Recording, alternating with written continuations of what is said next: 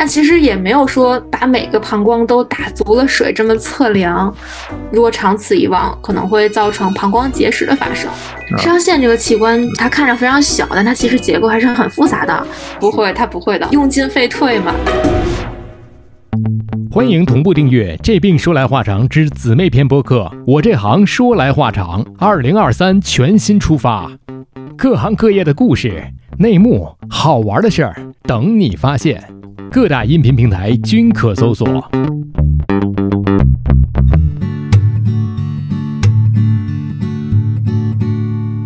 你头昏脑胀，不太灵光，走路有点儿踉踉跄跄。你肠胃可能还有点受凉，你吃饭只敢喝点汤。你鼻腔不通，喉咙发痒，这是感冒还是阳了个阳？你自测结果是一道杠，但是总觉得自己不健康。你量血压，你测血糖，你上网查，你想硬扛。家族群里各种推文，感觉你不剩多少时光。哪儿不舒服别慌张，毕竟人吃五谷杂粮。你哪儿不舒服别紧张，来听医生怎么讲。内外妇儿科研临床，药剂检验和影像。没事儿就别胡思乱想，人生还有下半场。这病说来话长，但是也好讲。这病说来话长。欢迎收听，我是阿汤。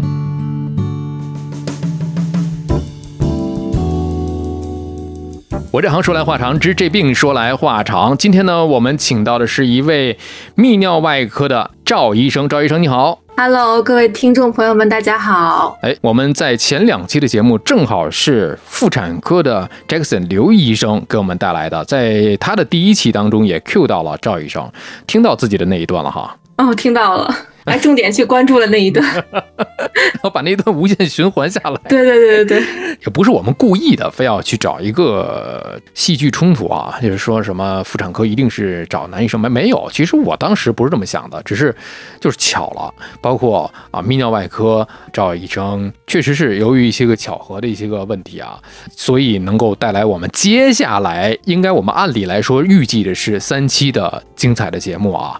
首先我们来认识一下赵医生吧。目前您所在的科室就是泌尿外科，对吧？啊、对，一直在泌尿外科了。那很多的朋友会关心了，呃，还是那个问题啊，就跟男生选择啊、妇产科一样，其实作为医生已经没有那么多的困扰和尴尬了吧？对，我们在医生上面，这个男生女生的性别已经没有那么的相对来说模糊起来了，就没有那么的重要了。我们面对患者的话嗯会有差别，但是我们自己来说，就是作为医生的话，男女没有那么的差别那么大。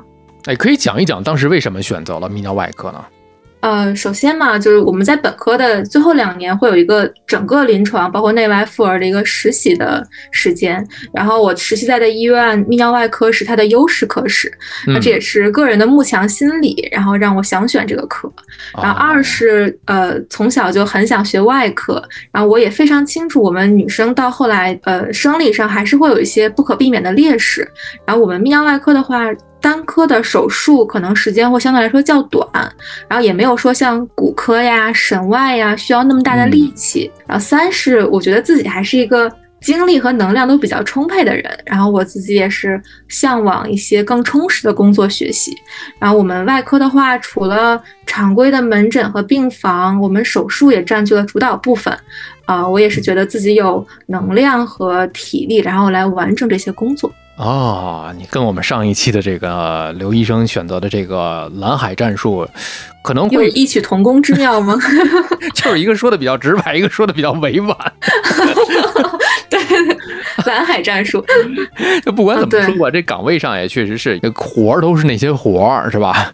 但是对对对呃对每一个人呢，找好自己的定位和自己哎特点。你刚才说那特别好，我又不想做那么长的时间的手术，可能一个神外的手术下来，确实是时间比较长。对，十三四个小时，就是女生坚持下来还是还是很困难的。就嗯可能看那个《机智的医生生活》里边嘛，那个蔡松和医生做十三个小时，但是现实中你真的如果长时间那么工作，其实是压力非常大的。哎，你看看，就是还有一个特点，就是骨科医生啊，骨科医生可能大家看一些个社交媒体上啊，都会刷得到啊，就跟这个装修装修队一样啊，使用很多的器材，然后那个真的很需要力量。所以你看啊，不管是哪个科室的手术吧，自己找到一个还是呃比较自己能够欣然接受的这么一个科室，我觉得找对了，其实 就是适合自己，适合对适合自己是最重要的。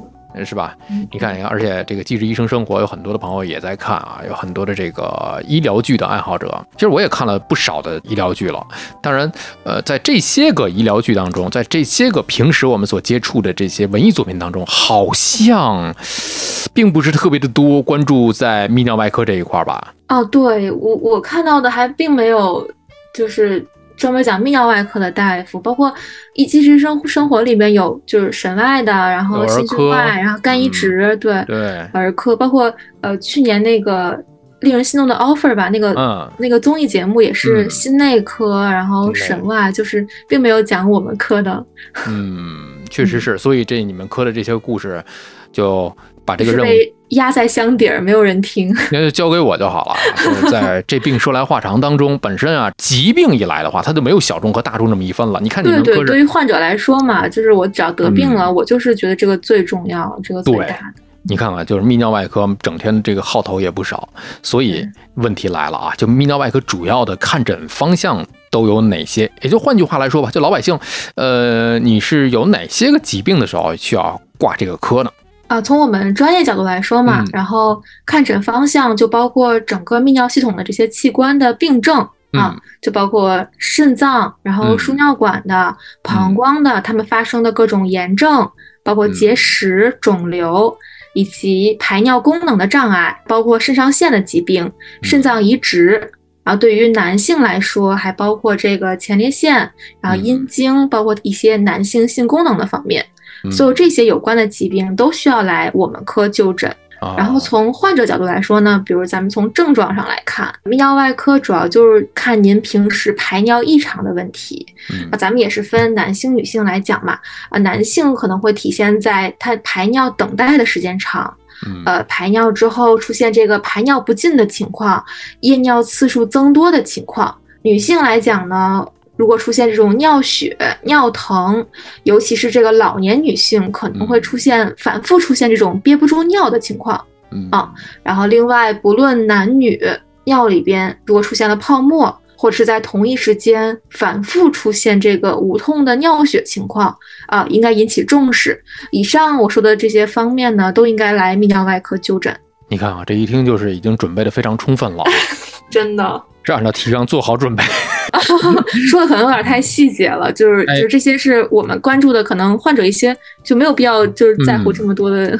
对，是，但是啊，你看啊，很多人一提这个泌尿外科啊，普通老百姓很多都认为，就像是咱们上一期的嘉宾 Jackson 刘大夫一样啊，他说的，你看，泌尿外科也有女大夫。其实你乍一听这个话，好像这没毛病，但是你一细想起来的话，感觉泌尿外科是男性的疾病居多。怎么说呢？就是从大数据上来讲，就是我们我们讲科学嘛，对吧？我们从大数据上来讲，我们这个泌尿外科系统的整体发病率，包括结石啊。肿瘤啊，或者其他方面，男性发病率好像确实是高于女性啊，也不是好像，就是它确实高于女性。但这个和他们生理特征也并没有完全的关联，啊，这个我们都是从有一些文献可以支持的啊。但是或者说我们这个。男性有一些独有的器官嘛，比如说像前列腺和精囊。嗯，就换句话说，就是男性他永远不会得宫外孕，永远不会得卵巢癌一样，对吧？然后在这些器官上，我们出现了疾病，并不能说是这个男性的特殊性。另外一个角度是我自己分析啊，我自己分析，因为也是听了上一期我跟他录完之后，我自己在琢磨这么一个事儿。因为这句话，我等到你来了之后呢，我这一定要让你们两个科室都来解释一下这个事儿，让我们对冲一下。对冲一下，就是我在想，也许有很多的女性的泌尿的这些个疾病，她不见得去泌尿科，而是自己就直接挂了妇科。啊、会有一些这种情况啊、嗯因为怎么说呢，从生理上就解剖学上来讲嘛，嗯其实我们跟女性生殖系统并无交叉啊，嗯甚至呃可以说是泌尿外科这些器官跟盆腔、跟妇产科那些器官，它都不出现在盆腔同一个层次里面。但对于患者来说，尤其是中老年女性嘛，她的症状上都会表现出这个下腹部的小肚子嗯和这个会阴区的一些不适。嗯。可能包括出现了出血呀，包括疼痛这些不适，嗯。然后再加上我们呃尿道口嘛和阴道口确实相邻比较近，嗯。所以患者会有这些错觉，他们就直接去挂了妇产科的号。哎，你看看咱们这个播客的内容，其实，呃，底层逻辑就是解决大家去看病挂号的时候，你究竟是怎么挂号，挂哪一科的号这么一个问题。在此也是给导诊台解决了很大的工作负担和压力，真的，就是导诊台就给我加鸡腿。就是真真的是得给加鸡腿啊，嗯，就很有代表性的一些问题。眼皮跳，不管你是左眼皮跳、右眼皮跳，你是挂哪个科？这个问题呢，我也是留到了后面眼科的时候啊，这个问一问他。对这个我我也关注一下，到时候。你看有很多的，你留个悬念吧，留个悬念，因为他那天跟我在我们聊微信的时候，他也在说，你看有很多的人啊眼皮跳会来挂眼科，你这么一听好像就不应该挂眼科啊。但是，究竟挂哪个科，咱们到时再说。咱们先来见分晓。对，先来聊一聊泌尿系统的问题。刚才咱们也说了，从解剖学上来讲，我们从临床疾病的角度上来讲，我们有哪些个病症啊？我们怎么样去挂号，这是一个问题。刚才有一个细节，就是提到了肾上腺的问题啊。肾上腺我们一提的话，就想到会肾上腺素啊。但是这个肾上腺分泌的激素是由好像是有两大分类吧？我觉得您这个很多问的还是非常的专业的，啊哎呀，真的就首先先夸赞一下汤老师。专业的博士来给我们讲一讲。肾 上腺这个器官，它看着非常小，但它其实结构还是很复杂的。嗯。啊。从解剖学来分这个呃皮质和髓质嘛，啊嗯皮质比较大，它占腺体的百分之九十，嗯。然后从外向内，它会分那个球状带、树状带和网状带，嗯。然后每一个带就是它会分泌不同的激素啊。啊啊，这个球状带它主要分的是盐皮质激素，就比如说醛固酮，嗯，然后它这个可以来维持正常的这个人体的血容量啊和嗯血钾的浓度。树状带就分泌这个糖皮质激素，它促进糖异生，然后促进我们脂肪的合成和蛋白的分解啊。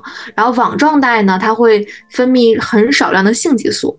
嗯然后刚才除了提到除了这个皮质之外，还有这个髓质，髓质它是主要的细胞就是嗜铬细胞，它就是分泌儿茶酚胺，就是我们刚才提到的肾上腺素和这个嗯去甲肾上腺素。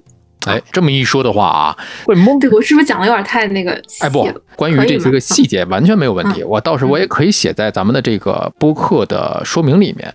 嗯有的时候呢，以这个播客有一特点啊，因为它不是那么严肃的 SCI 类型的，真的，所以我有的时候会推荐一些相关的影视剧的作品。嗯，你看，比方说上一集这个妇产科，我会推荐《产科一红鸟》。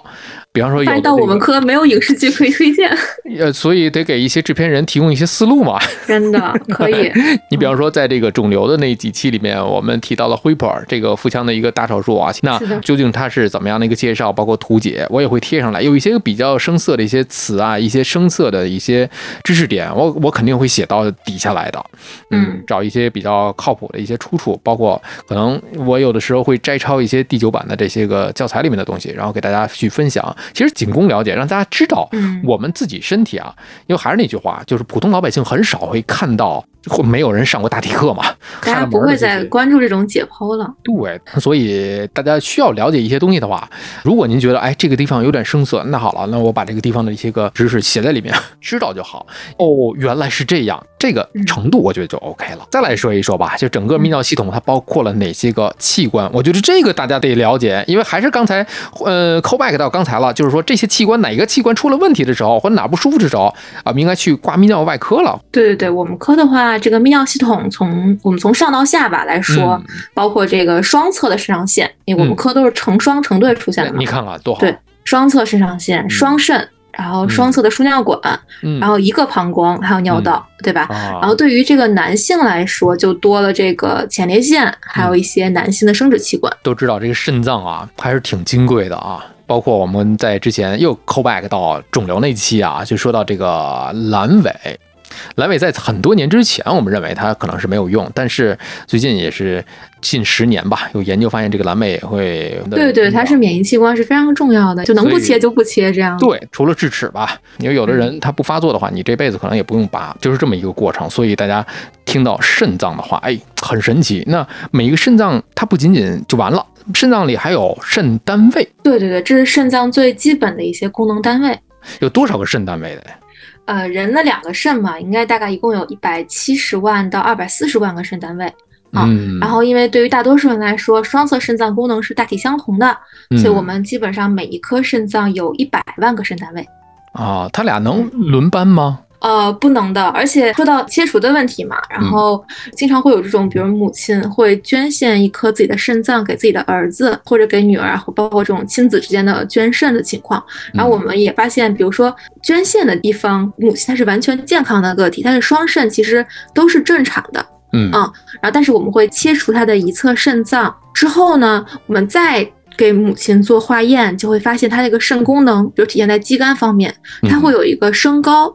其实就是一个呃，也不能算异常，可能是一过性的。虽然我们之前也说了，双侧肾脏都是正常的，而且它一颗肾脏也是可以维持它的生命的情况下，嗯，在这种情况下，我们切除一侧肾脏，还是会有一个肌酐升高的情况，就是它的肾功能还是有一些一过性的影响哦，是这样子。那这个影响是可以治愈的吗？或者可逆吗？大概率是随着这个时间和身体对单颗肾脏的功能的一个适应，是回到正常的水平的。其实涉及到一个问题了，那就是这个捐献和移植的问题。其实，在这个播客开播以来啊，呃，尤其是在肿瘤讲了肝胆一批之后，很多的听友在底下留言嘛，呃，留言有的人去点播这个移植类的一个专题。其实移植这个刚才也是浅谈到了一点点啊，就是说这个移植的这个问题，就对于肾脏的移。植，咱们只是你说哪算哪啊，但不需要，因为这个不是移植专题吧？因为涉及到比较多的伦理问题，嗯嗯，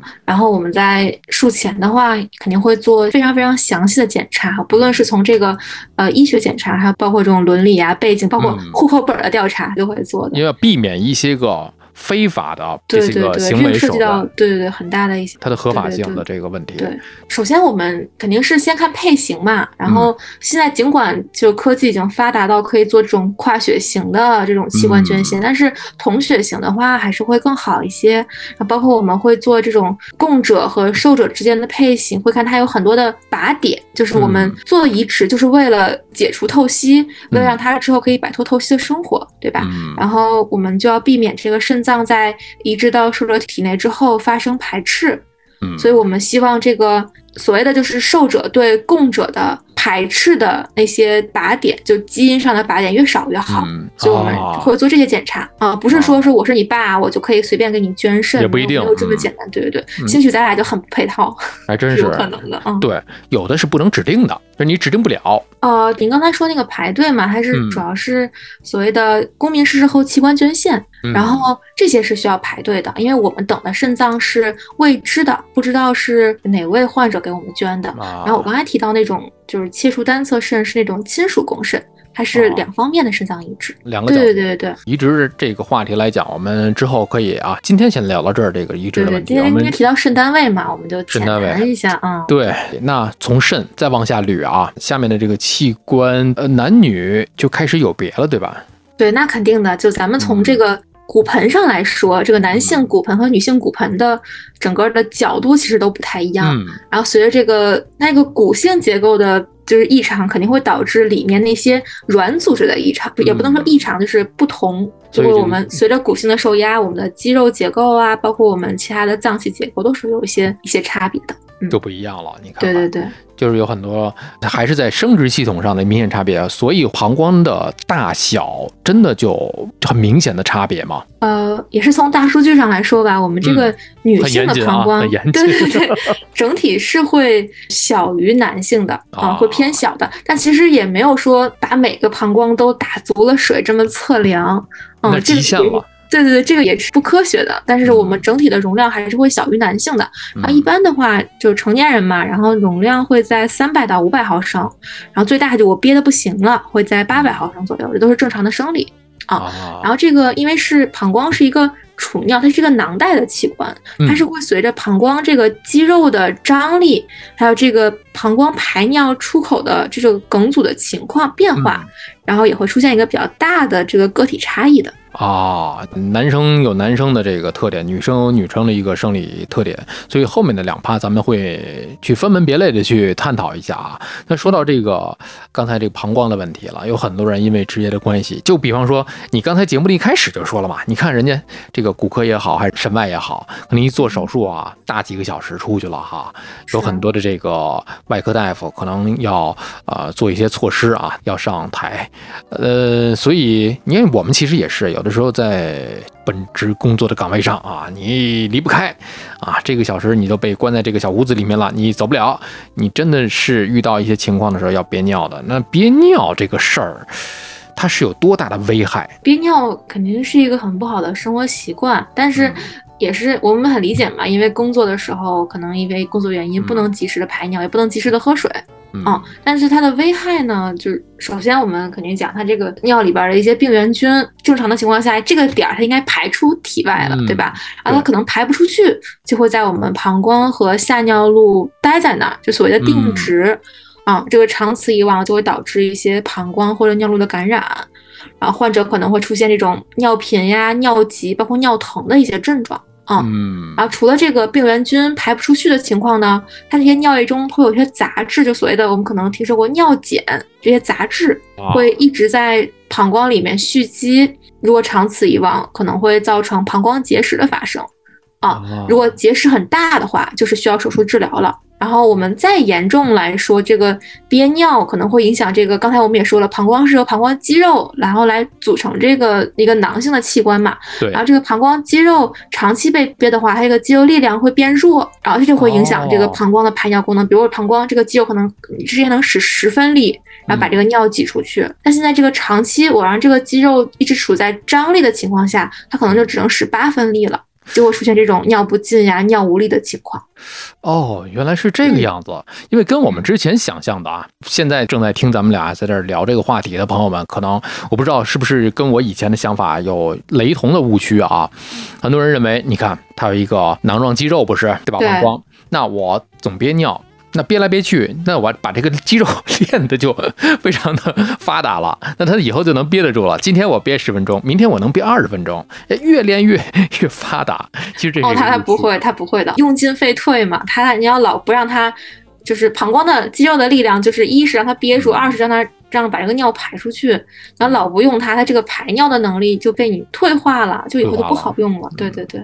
所以说，有一些个职业特点的职业关系的人啊，不得已而憋尿的人，可以采取一些手段，真的是有的时候会长途堵车，也是职业司机。对这个这个也是问题，但是在允许情况下，还是包括长期开长途车的司机朋友们，还是应该尽量避免这个憋尿的这个发生。嗯，对你看看，你是不能憋尿的，你有这个感觉的话，你就要如厕了。是长此以往对自己身体是有坏处的。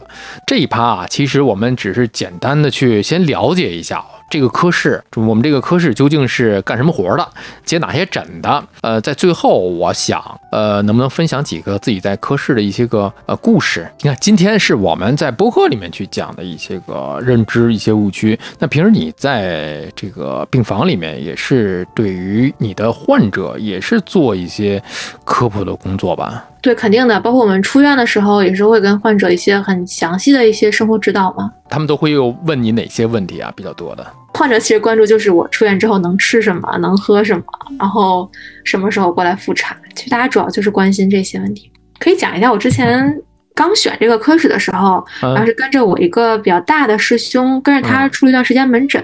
然后当时他给患者做治疗的时候，我就跟着过去了。啊，当时那个那个患者也是个男性，然后我的嗯老师也是一位男性，然后他就讲说我们这个学生是个女女孩子，想说过来看一下，然后希望您不要介意。然后当时其实我我第一次也是本科时候第一次见患者，其实我自己也是很紧张，但是那个患者还就很好说啊，都是大夫嘛，没有什么的。对，所以说大部分的患者对我这种可能异性的医生来讲也还好，他们对我接受程度还是比较高的。就是如果在呃男性患者并没有一些意见的情况下，我单独诊疗都是没有问题的。啊，一般情况下我都可以单独诊疗。可能就是妇产科的话，患者包括他是产科的话，产妇整体的年龄会比较小嘛。嗯嗯，我们科的话可能会中老年男性比较多，大家可能对我这个芥蒂就更小一些。哦，明白明白。如果我们的节目很荣幸受到了您的喜爱，想参与我们的群聊，分享不定期福利，可以添加微信 Cheese Radio C H E E S E R A D I O 来加入我们的微信听友俱乐部。同时，也感谢你把我们的播客《这病说来话长》分享给你的朋友们。